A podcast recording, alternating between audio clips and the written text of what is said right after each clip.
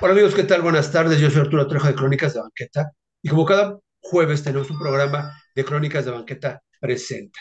En esta ocasión, pues bueno, eh, desde Chihuahua, yo en, la Ciudad de México, tú en Chihuahua, pero estamos pues con, un periodi- periodista, con un historiador, con un autor de un libro pues polémico. ¿Cómo estás, Rey de Ser? ¿Cómo estás? ¿Qué dices? Buenas tardes.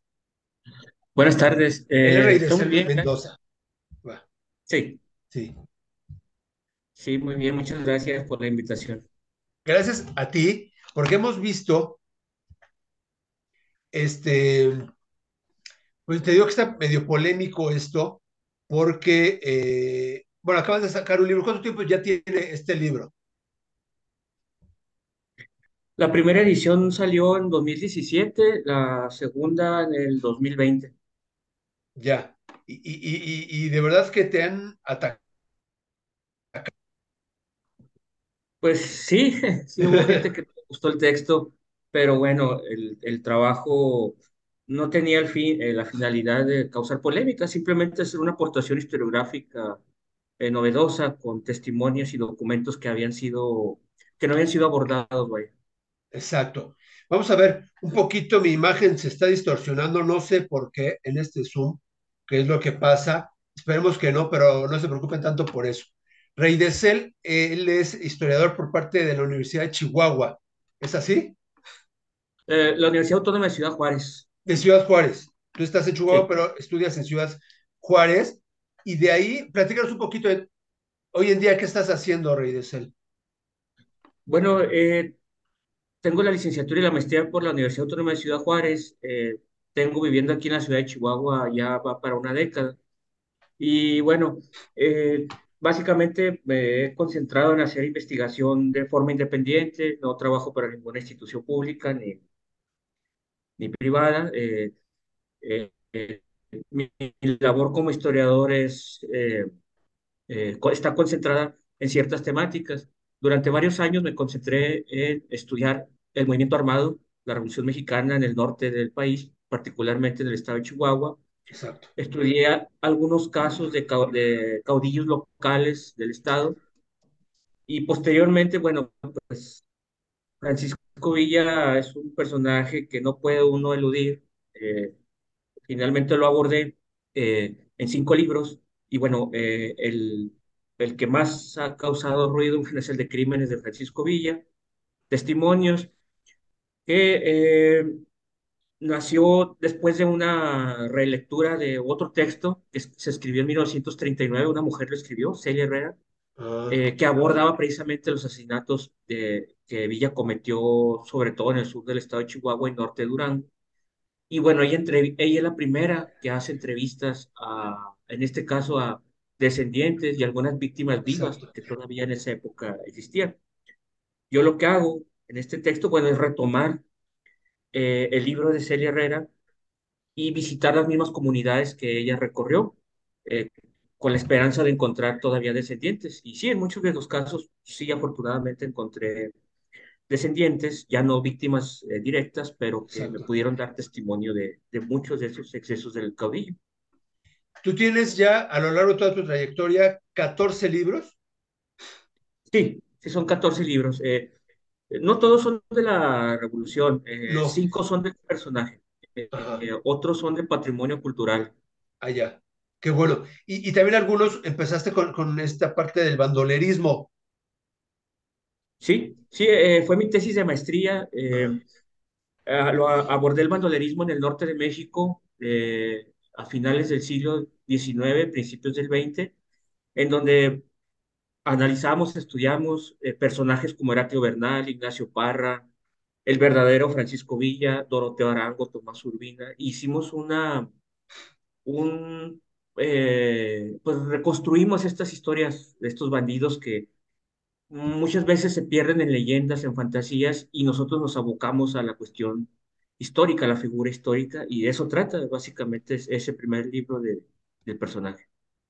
que es un poquito ah, de lo que vamos a hablar, porque hoy en día estamos más eh, concentrados entre la parte heroica o no, ¿no? Si fue héroe o, o- fue villano, Y eso es lo que pensamos nosotros siempre de las personas, sin tomar en cuenta que somos todos seres humanos y que tenemos nuestro lado bueno y nuestro lado malo, ¿no? Y, y llega esta vez este, este personaje, Francisco Villa, o Doroteo Arango, y pues lo hacen un héroe. Pero una de las personas, y, lo voy a decir porque, porque Rey de Cel ha estudiado este tema desde hace mucho y por ello leía, pues es de los que más has investigado a Francisco Villa. Bueno, sí, eh, sobre todo, pues, eh, admito que en un principio no, no quería, no pretendía abordar el personaje. Eh, yo lo creía un personaje, pues, ya muy estudiado, muy abordado. Pensé que no podía aportar otra cosa hasta que, pues, me topé con una, con una opinión muy distinta en lugares que yo asumía que Villa era la gran figura. ¿no? Recorrer estos poblados cuando estaba haciendo mis, mis primeros libros, ah, por alguna razón que se mencionaba Villa, la gente eh, humilde, la gente de campo, eh, pequeños propietarios, campesinos, siempre tenían eh, muy mala referencia de- del personaje. Me hablaban de otros personajes de la Revolución, pero de Villa siempre era para para eh, decirme que había asesinado a algún ancestro de ellos, que les había quitado su poco ganado, que les había quitado la casa. Y eso me llamó mucho la atención, que aquí en las grandes ciudades, pues oímos del, del personaje, oímos en los medios, en muchos de los libros, eh, hablan del, de- del gran héroe, ¿no? Que, que, que, que consideran al personaje a Villa sin tomar en cuenta lo que en estas comunidades se dice de- del personaje. Y, y me pareció, pues para mí eh, fue muy relevante, ¿no? Eh, ver cómo esta gente, muchos de sus testimonios estaban, no aparecen, vaya, en los claro, textos, claro, eh, pues porque no se acercan, los, nuestros superiores regularmente no nos acercamos a las comunidades. Nos quedamos en un ámbito muy cómodo, o sea, en los escritorios, en los en las oficinas claro, leyendo claro. libros, pero no vamos a los pueblos, no, no nos gusta ir a, a preguntar qué pasó en realidad, ¿no? Que esta es la parte, por eso te decía yo que has estado muy atacado, porque hoy en día, y, y, y con toda confianza lo, lo, lo, lo digo, eh, este, nos han puesto una historia diferente, nos han tratado de poner una historia diferente, como te decía, entre héroes y villanos, entre que si no estás conmigo, entonces estás en contra, que si idealizamos a alguien, ¿no? Y en el caso de, esta, de los revolucionarios, pues todos iban con un fin y un poco también que tanto fuera tan patriota o no, ¿no? Que si en realidad amaban a México o había ya intereses desde aquella época y como dices, se quedaban con las haciendas, se quedaban con eh, eh, el ganado, con la riqueza que pudiera o no tener esa familia y que incluso se quedaban de, con las mismas mujeres o las utilizaban. Esa parte que también eh, se desconoce de estos personajes y que también sucedieron, ¿no? Uh. Pues sí, eh, es muy maniquea esa manera de ver la historia, ¿no? Como dividir a los personajes entre héroes y villanos. Y la historia académica no, no, no trata, no intenta, no pretende eh, definir a los personajes históricos así. Exacto. eh, no, no, no es, es el lado malo del personaje, ¿no? El, el personaje es un tipo, un tipo arbitrario, fue un tipo de muchos excesos, eh, eh, cometió crímenes que habrá quien diga son daños colaterales de la guerra. eh, lo cual no me parece ah, indicado porque muchos de estos asesinatos que narramos en los libros, en el libro, perdón, se, se sucedieron dentro de, de- de los hogares de personas, de familias. Eh, muchos de estos eh, crímenes se cometieron en el campo, donde la gente estaba trabajando, gente que no dependía, eh, no apoyaba ninguna facción, se dedicaba únicamente al trabajo, eran ajenos totalmente a, a ese conflicto. exacto, Además, muchos de estos asesinatos eh, se, no quiere decir que no existieran, no hayan ocurrido antes de 1915 A raíz de la, de la derrota de Villa en 1915, eh, eh, los crímenes se, eh, se exacerban, ¿no? exacto. Cometen asesinatos tremendos, pero no quiere decir que antes del 15 no los cometiera. En la Ciudad de México hay fosas comunes de, cuando Villa y Zapata estuvieron ahí en, en 1914, de civiles, de militares que se rindieron, de exfederales que pretendían unirse a sus tropas. Y sin embargo, Villa, cuando los tuvo enfrente, ordenó sus, sus, sus asesinatos en, en, en, el Panteón Santoro. Eh, aquí en la ciudad de Chihuahua se habla, por ejemplo, de las, eh, el mito de las 50 escuelas, que es un ensayo que publiqué. Es otra de las cosas que, que se ensalza el personaje, ¿no? Eh, no, bueno, Villa construyó 50, 100 escuelas en la ciudad de Chihuahua cuando fue gobernador. Eso es falso. O al menos hasta ahorita no ha habido, después de 110 años, quien presente evidencia concreta de eso. Yeah. Fue una frase de un reportero estadounidense llamado John Reed, que no presentó una lista, no presentó evidencia. Hasta ahora no existen los archivos estatales eh, esa, esas pruebas. Pero lo, a mucha gente le gusta creer que así fue. Tiene una necesidad de creer el personaje que a veces elige eh, creer estas fantasías y, y, y, desdeñar las evidencias, ¿no? Y bueno, y, así vamos, va Y nos vamos casi siempre más al mito, ¿no? A la leyenda. Sí, también que ha sido muy, eh, pues eh, durante décadas ha sido eh, Pancho Villa protagonista de películas, de corridos, de ensayos, de literatura. Y bueno, muy poco se, se le ha estudiado desde desde lo histórico, desde, lo, desde las evidencias. Exacto. Salvo, salvo lo, cuestión guerrera, salvo los combates, las batallas que se ensalzan una y otra vez, y por eso siempre resulta incómodo hablar de, de, los crímenes, ¿no? de los excesos que el personaje sí cometió y de los que sí hay evidencia. Exacto. Y, y sucede al igual que, por ejemplo, Emiliano Zapata, ¿no? Si no es por esta quienes hay otros hombres que los hacen, los destacan y los convierten en estos héroes que ahora eh, pues pensamos que son. Eh, eh, si no es por, por, la pintura de Diego Rivera, tampoco se crea ese personaje de Emiliano Zapata, pero hay quienes los, los, los, los lanzan a, la, a, la, fama. Ahí también, por ejemplo, relatas, o uno de los capítulos es en un, en un tren, en un vagón, ¿no? El cual que, el mismo que, relata Pascal Beltrán es, es, es, en un vagón y pues asesina al, al, esposo de esta señora, pero la señora venía con su hijo y pues termina también por asesinarlos a ella, entre una multitud, como hizo, pues bueno, ya envalentona, envalentonado y demás, pues mataba a diestra y siniestra. Sí, ese, ese asesinato, por ejemplo, lo aborda Elena Poniatowska en una de sus novelas. Ajá. Eh, habla de las soldaderas de Camargo estas mujeres viajaban efectivamente en los últimos dos vagones de un, un tren que medía dos kilómetros que trasladaba a las tropas del general Francisco Murguía a la ciudad de Chihuahua. Eh, las tropas de Villa, al mando de Baudelio Uribe, alias el Mocho Orejas, alcanzan los dos últimos trenes. Había una, una guardia de 60 hombres que fueron aniquilados, entre ellos el pagador. Eh, cuando esta mujer se acerca a decirle a Villa que pues que su esposo era el pagador de la tropa, que él no, no era una persona de armas, que no era... Eh, Villa cuestiona a Uribe, le dice que ya se lo había echado al, al plato, Ajá. pues que ya no había, pues ya no había manera, ¿no? Ya estaba muerto, la señora se enfurece y lo insulta. Ajá. Esto es importante aclararlo porque esa es una de las, de las mitos que manejan estos eh, pirovillistas y se aferran a él. El secretario de Villa en sus memorias nunca habla de que una mujer le haya disparado a Villa.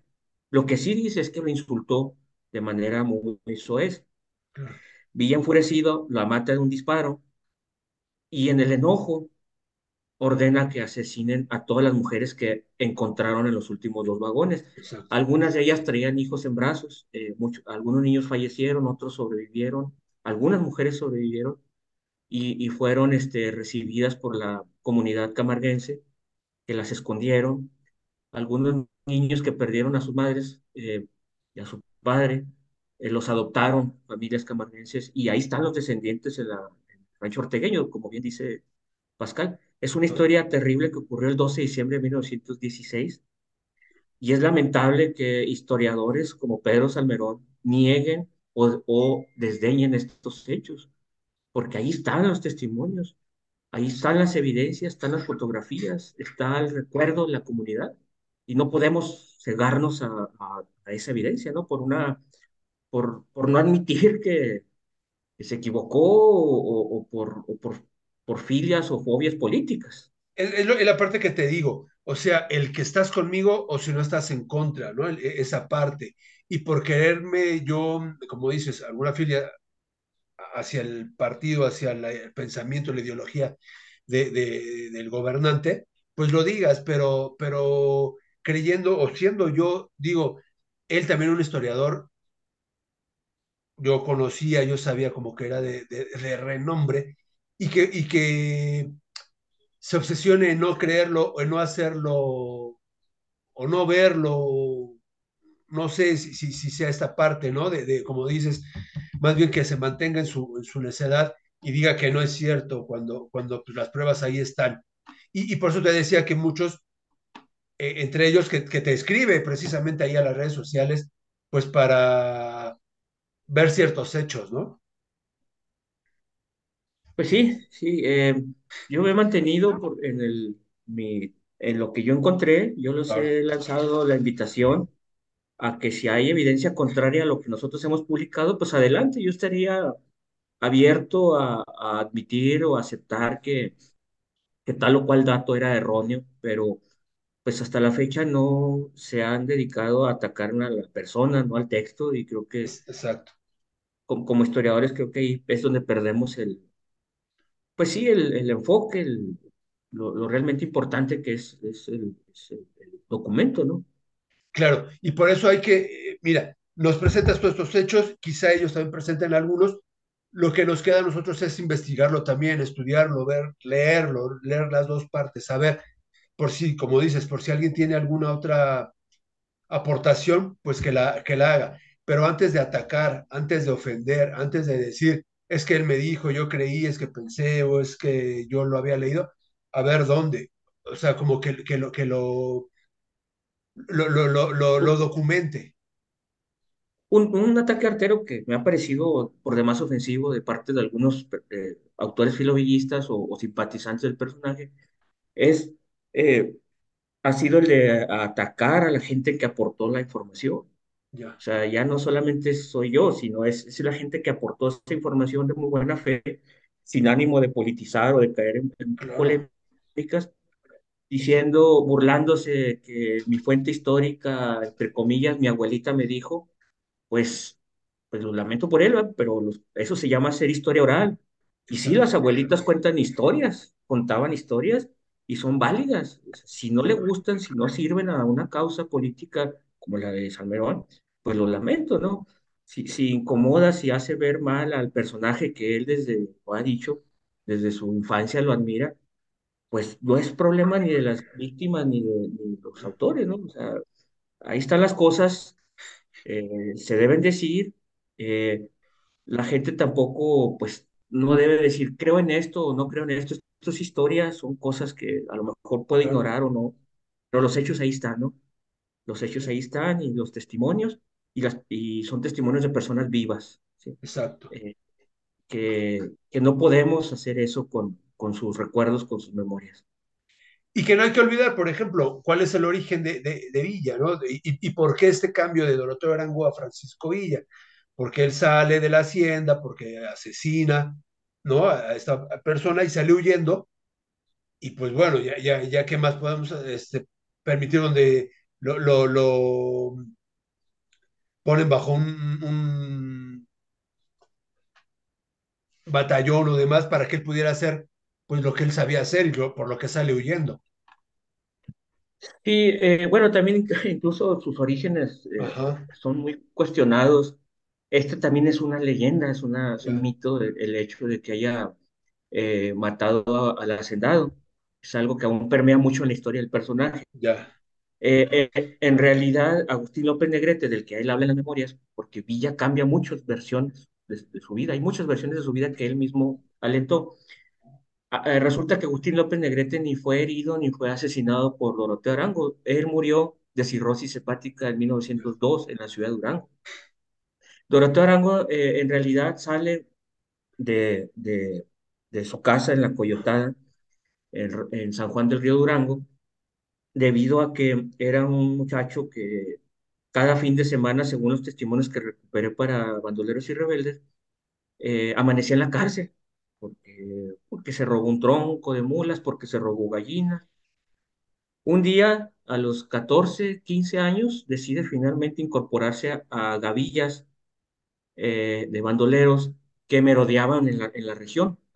Una de ellas se dice era la de Francisco Villa, el auténtico Pancho Villa, que es un personaje que sí verdaderamente existió.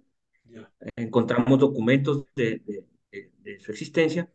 Y bueno, e- es de él de quien retoma el nombre. Doroteo Arango le roba el nombre a un bandido. Y, y no fue el único nombre que usó. Ah, en Bandoleros y Rebeldes eh, hacemos un recuento de por lo menos 16 nombres diferentes que utilizó a lo largo de 20 años de carrera como bandido. También es importante decir que entre 1892 y 1910, que es un largo periodo que se dedicó al bandidaje, él mismo dijo haber asesinado a 57 personas. Y eh, lo que pudimos documentar en, es- en ese primer libro es por lo menos el asesinato de 13 personas. O sea, sí, sí, sí era, eran personas que murieron a manos de Villa y de su gavilla eh, en asaltos, personas que fueron mandadas a ejecutar, porque Villa también aceptó eh, encargos de, personas para asesinar a enemigos, eh, robo a mano armada, asesinato por encargo, etcétera. O sea, es una larga carrera que en 1910, por ingresar al maderismo, no cambió. O sea, fue el mismo personaje siempre. Ingresó a, a las filas maderistas sin tener idea, sin importarle cualquier bandera política. O sea, la verdad es, eh, ahí están esos documentos, en, testimonios que, que de mm, decenas de personas que lo trataron, lo conocieron. Villa no tenía idea de, lo que implicaba el sufragio efectivo, no, no. Él era un hombre de guerra cuyo negocio era la guerra, era la guerrilla, era el, el, el despojo, y no importaba los medios para hacerse de ellos. Ya, ya, ya, ya. Na- na- nace bandolero y sigue siendo bandolero. Y, y a lo mejor yo creo que por esta parte de quererlo hacer héroe, pues lo idealiza, ¿no? Hay muchos libros acerca de él, ¿verdad? Hay muchos autores. Eh, sí, sí, sí, es, incontable. Son, son ubicables los libros que, eh, de los que parten los actuales o, o muchos de los, de los, de los libros que ya nada más se vuelven copia o, o refritos de los, de los originales, pero sí hay una gran cantidad de, de bibliografías sobre el personaje. Y ahí tenemos dos, como dices, el de, el de Pedro Salmerón, pero también está el de Paco Ignacio. Eh, sí, eh, que bueno, eh, él le llama biografía narrativa, ¿no? No es un libro histórico como Es tal, novelado. no, es, sí es un libro novelado, eh, eh, él refiere, pone referencias eh, al final de los capítulos, pero eh, no de una manera como un historiador lo haría, ¿no? Eh, al pie de página, citando directamente la información. Eh, hay muchas exageraciones, hay fechas mal ubicadas, hay eh, personajes que mata a, a- en 1916 y lo revive en el 18. Eh, él creo que lo que hizo fue una muy buena amalgama de textos eh, filovillistas. O sea, hay pegotes ahí de otros textos que son fácilmente identificables. Obviamente, pues él tiene una ventaja, tiene una pluma muy fácil y bueno, eh, mm, le, le echa también mucho de su cosecha. Que esa es la Yo parte no, que, que esa es la parte que dices, bueno, al fin y al cabo es una novela, ¿no? Es un libro novelado, no es biográfico. Y, y este, y pues como que dices, te salva, ¿no? O sea, dices, pues yo lo, lo, lo, lo, platico de una forma novelada, cualquier cosa, pues no, ya, ya este, es otro género, ¿no? sí, sí, por ejemplo, lo que decíamos, lo que decíamos de las escuelas, ¿no? Él lo hace, él lo da como un hecho, pero pues no, no le, no le explica al público, a su público, que John Reed era un periodista, era una, era una, una persona eh, que se aficionó al personaje y que haría cualquier cosa por a- haberlo hecho quedar bien, ¿no? exacto. Que él es otro, otra parte, ¿no? De, de, de este personaje, este, era como su, su, su ídolo. Sí, igual de Taiwán, o sea, ellos lo han declarado, ¿no? Eh, Creo que es, pues ahí le quita mérito, ¿no? A la obra. Eh, creo que admiten, obviamente, que escriben desde, desde la, pues sí, son fans del personaje y desde ahí escriben, ¿no? ¿Qué, qué tan verídico o tan confiable puede ser una obra así, ¿no? Oye, Rey, ¿qué es lo que te lleva a ti a estudiar a Francisco Villa? Dices, a ellos, esta idolatría de, de- de- de- Francisco Villa, ¿no? El, el ser su máximo líder, pero a ti, ¿qué te, qué, qué te llevó a estudiarlo?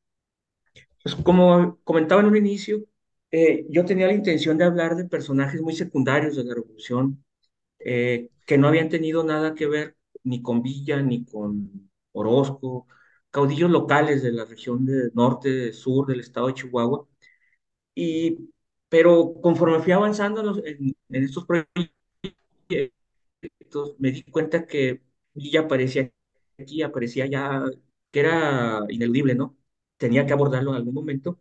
Y bueno, eh, comencé con un, un trabajo que se llamaba Rifleros de San Andrés, eh, en donde muy local el, el texto se abocaba a una región eh, del, del centro sur del estado de, Chihu- de- del estado de Chihuahua, perdón.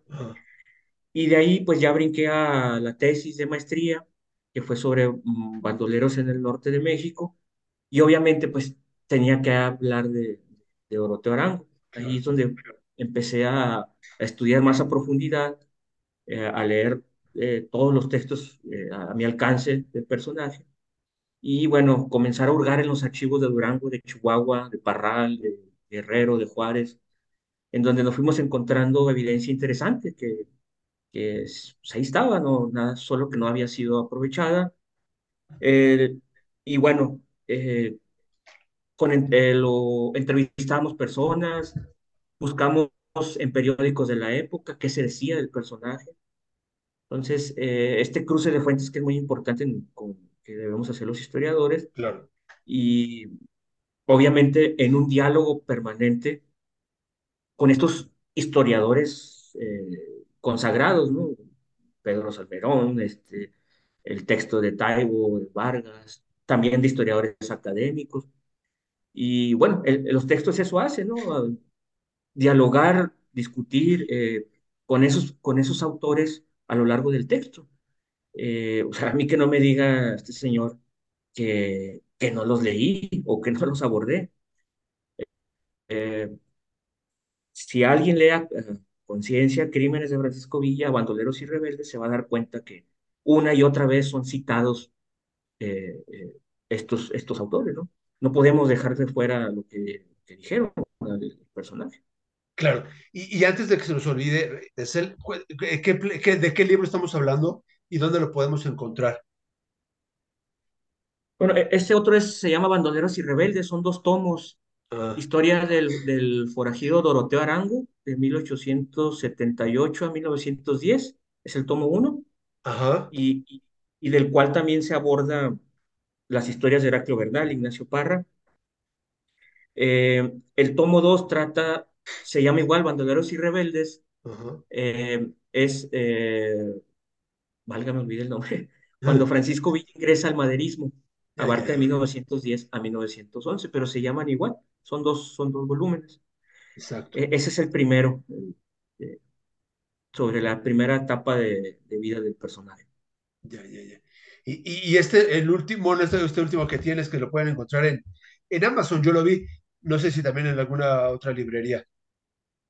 Eh, no, El nuevo, por ahora solo en, en Amazon, en Amazon. porque Sí, porque el, el- el intermediario encarece mucho el, texto.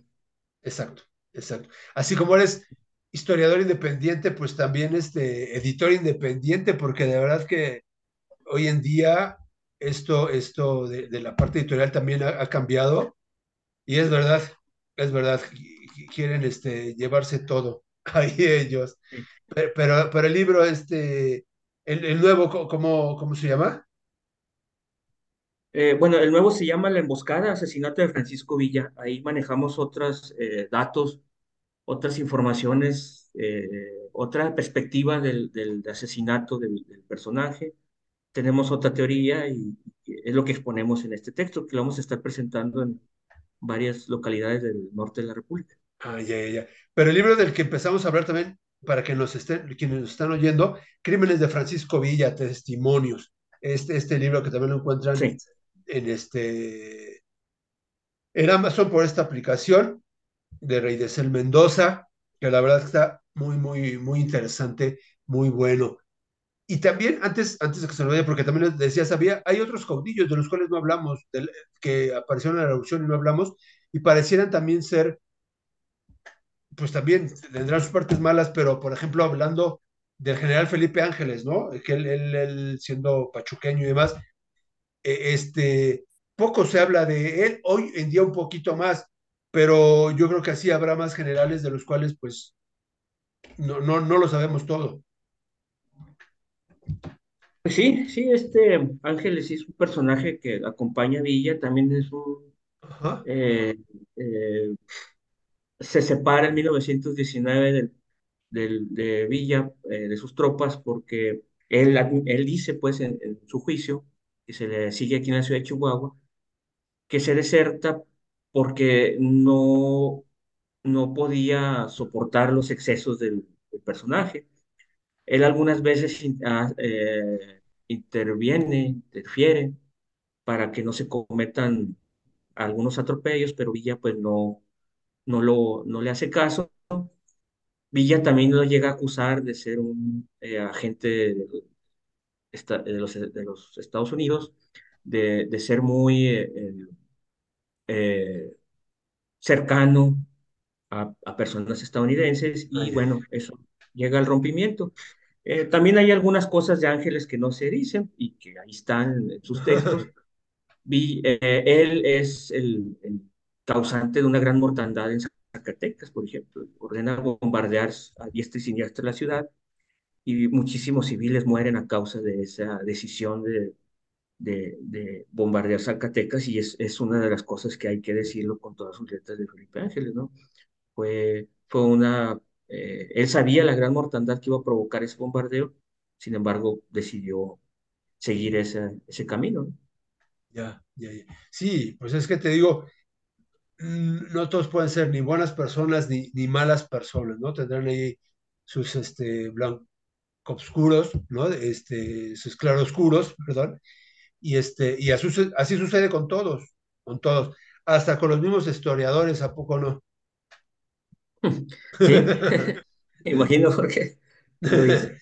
Sí, sí, sí. Oye, pues gracias por esta plática, de verdad, para que también un poco la gente, o sea, es que siempre igual nos conformamos con lo poco que leemos, con lo poco que vemos, con el yo creí, me dijeron, me contaron, y no, no hacemos una investigación nosotros, pues quizá no tan profunda como ustedes, pero para poder conocer bien a los personajes, ¿no? Para poder hablar bien, con derecho para no este atacar y nada más ofender como hoy en día, pues se ve en las redes y demás, pues que estamos muy divididos. Entonces, este, pues para tratar de evitar eso, a ver si es cierto, a ver lo que dice él, ¿de verdad es así? Leo un poquito o no, o que me explique bien antes de soltar ese zarpazo y, y, y este, y pues tratar de, de ofender.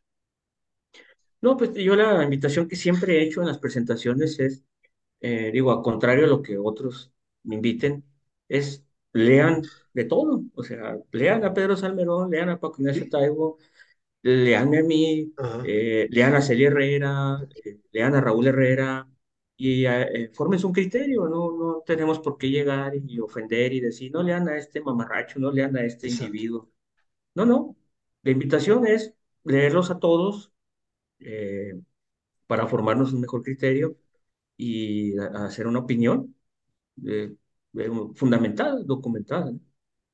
claro, claro, claro. Y que aparte estos testimonios, pues cada día se van perdiendo más, pero ahí están, o sea, te te lo están contando como cada quien cuenta pues su propia historia, su propia versión, pero hay que tratar de, de, de unirlas y de compararlas y de formar la nuestra, pero bien fundamentada.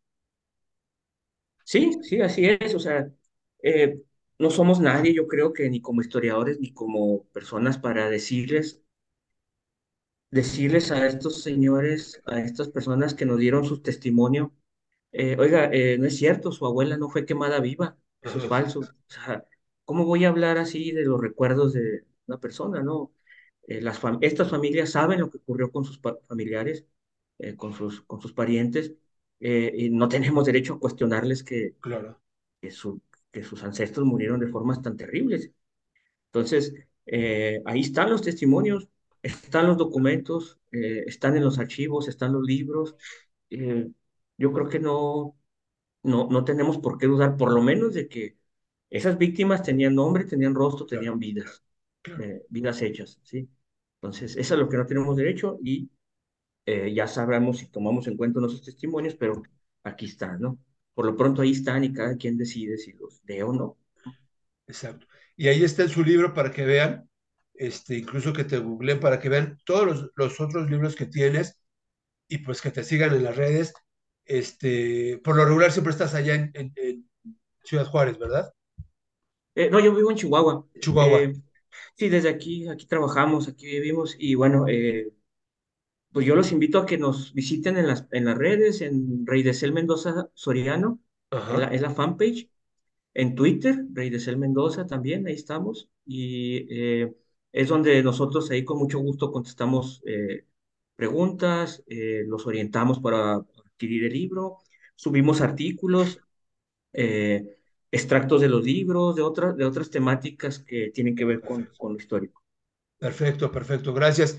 Y mira, cómo es la vida, ya se compuso aquí el internet, ya se ve bien el Zoom y ya no estoy, este, Pues bueno, espero esa, esa pequeña falla no la tomen en cuenta, oigan a, a porque la verdad es que es una plática muy, muy interesante. Gracias, gracias Reyesel por tu tiempo, por esto que, que, organizamos desde hoy en la mañana, pero que pude estar aquí pues para este, este programa de los jueves. Muchísimas gracias, te lo agradezco de verdad. Un fuerte abrazo y pues seguimos en contacto para que nos cuentes también pues este de otros de tus libros.